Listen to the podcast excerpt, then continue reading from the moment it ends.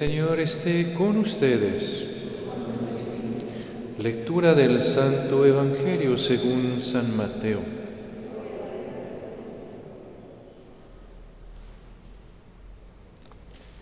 En aquel tiempo, cuando Jesús vio a la muchedumbre, subió al monte y se sentó.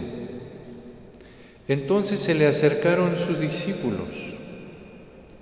Enseguida comenzó a enseñarles, hablándoles así. Dichosos los pobres de espíritu, porque de ellos es el reino de los cielos. Dichosos los que lloran, porque serán consolados. Dichosos los sufridos, porque heredarán la tierra. Dichosos los que tienen hambre y sed de justicia, porque serán saciados.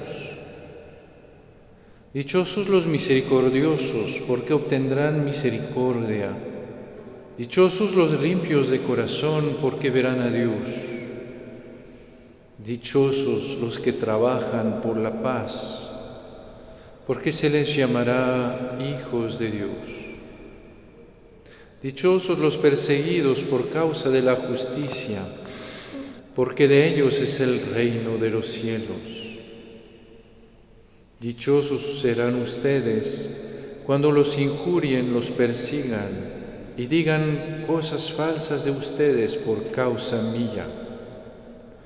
Alégrense y salten de contento, porque su premio será grande en los cielos. Palabra del Señor.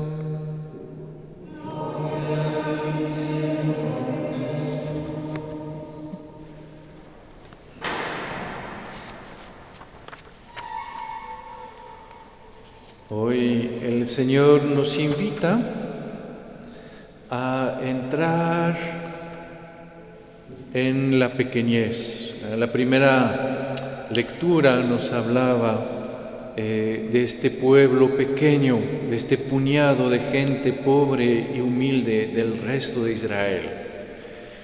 San Pablo nos decía también que era cuando era débil, que era fuerte, cuando justamente Dios no había escogido ni poderosos ni nobles, sino al contrario, ignorantes, pequeños, débiles.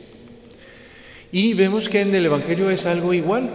El Señor nos invita a tener esa pequeñez que nos permite acoger el don de Dios, acoger la presencia, la acción de Dios en nuestra vida. Los pobres, los que no tienen nada, los, eh, los que lloran, los que están perseguidos, todos los que al final les hace falta algo, los que tienen un vacío en su vida, para que justamente podamos eh, descubrir el verdadero centro de nuestra vida. Descubrir nuestra pequeñez es abrir la puerta de, de nuestro corazón al Señor, es dejar que Él sea el actor principal de nuestra vida. Santa Teresita eh, recuerda en su, en su vida eh, cómo ella buscaba la santidad y decía que Dios le ponía muchos deseos de ser muy santa. Ella dice, Dios no puede inspirar deseos irrealizables. Por lo tanto, a pesar de mi pequeñez, puedo aspirar a la santidad. Agrandarme es imposible. Tendré que soportarme tal cual soy, con todas mis imperfecciones. Pero quiero buscar la forma de ir al cielo por un caminito muy recto y muy corto, un caminito totalmente nuevo. Ella comenta como de su tiempo eh, empezaban en las casas eh, a haber elevadores. Y entonces ella decía, pues yo no soy bastante fuerte para subir por la escalera de la perfección. Entonces busque cuál sería ese elevador espiritual. Ella va a decir, el ascensor, el elevador que ha de elevarme hasta el cielo son tus brazos, oh Jesús. Y para eso no necesito crecer. Al contrario, tengo que seguir siendo pequeña. Tengo que empequeñecerme, empequeñecerme más y más. ¿Ven? Impresionante lo que nos dice el Señor, lo que nos dice Santa Teresita, hacernos más pequeños. ¿Por qué? Porque cuando descubro mi pequeñez, cuando la reconozco, entonces puedo dejar que entonces sea el Señor que actúe. Puedo entonces reconocer que yo no puedo hacer mucho, aun cuando me esfuerzo, aun si todo me sale bien, que nunca pasa, sé que al final el resultado de mis acciones va a ser al nivel de lo que soy, bien pequeño.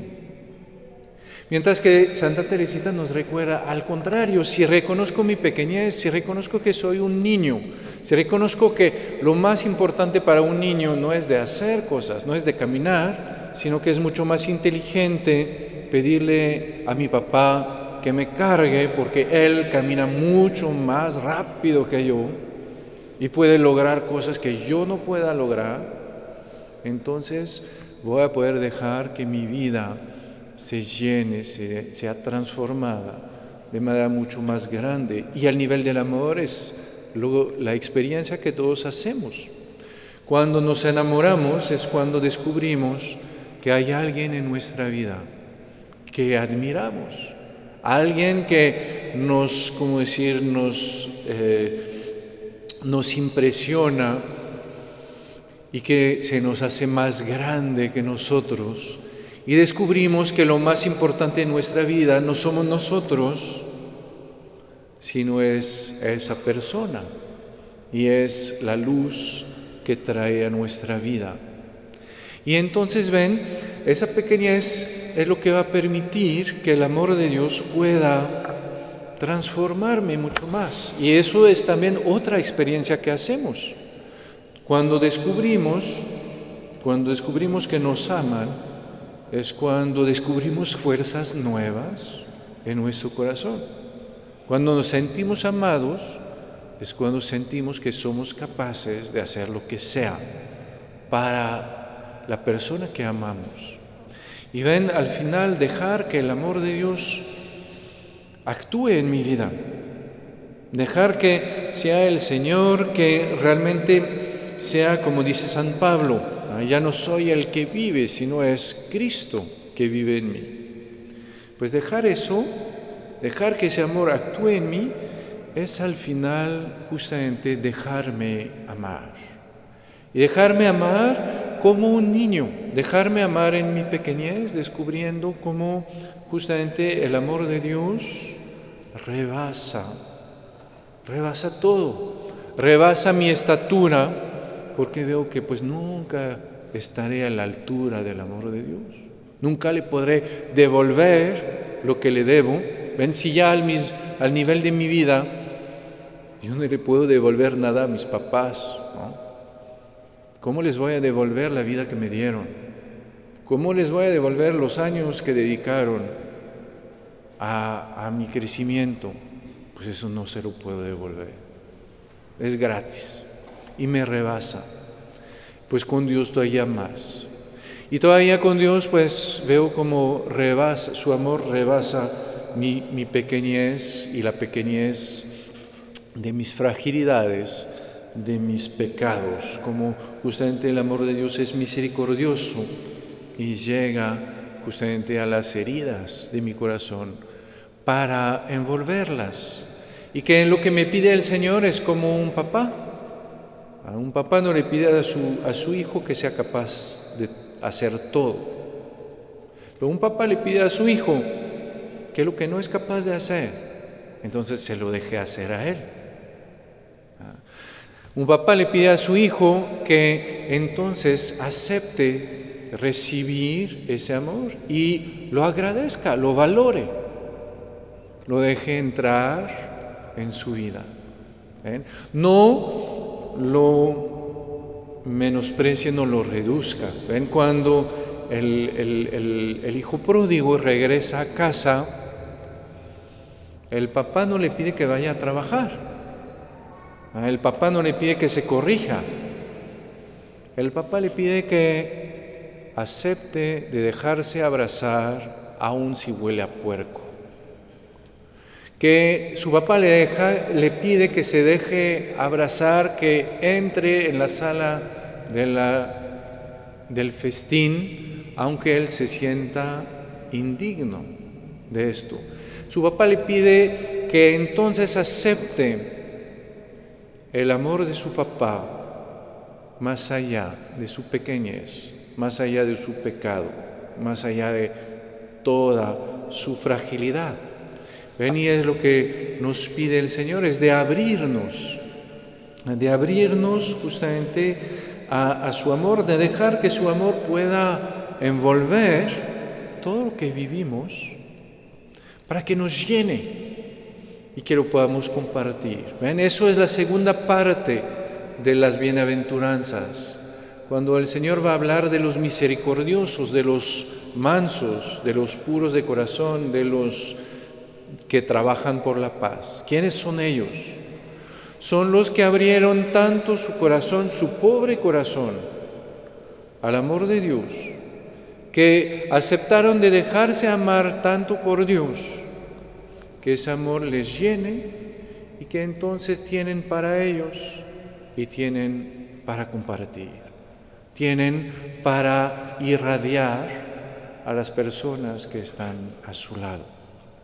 Y entonces ven lo que nos recuerda eh, el Evangelio, lo que nos recuerda el Señor es esto, poder a un momento descubrir que nosotros mismos no podemos llegar a la santidad, como decía Santa Teresita, que entonces debemos de encontrar la manera ah, de dejarnos amar por Jesús, de tal manera que sea su amor que actúe y que entonces podamos nosotros también ser llenos de este amor y compartirlo con los demás.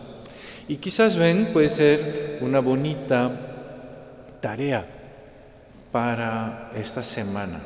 ¿sí? Porque en general, en nuestra vida de fe, en general en el catecismo que recibimos, siempre nos enseñaron cómo servir a Dios y en el mejor de los casos, cómo amar a Dios. ¿Sí? Y entonces ahí es donde todos vemos nuestros límites, vemos que no sabemos amar y menos servir.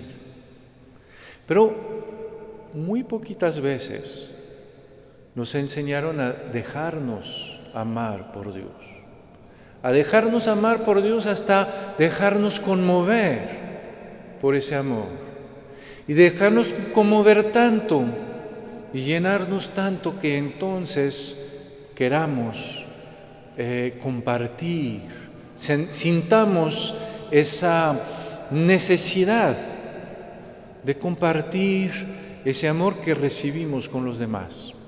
Y entonces ven la tarea que pueden hacer esta semana. Es decir, pero ¿qué sería dejarme amar por Dios? ¿Qué sería dejarme amar por Dios en la misa? ¿Qué sería dejarme amar por Dios en su palabra?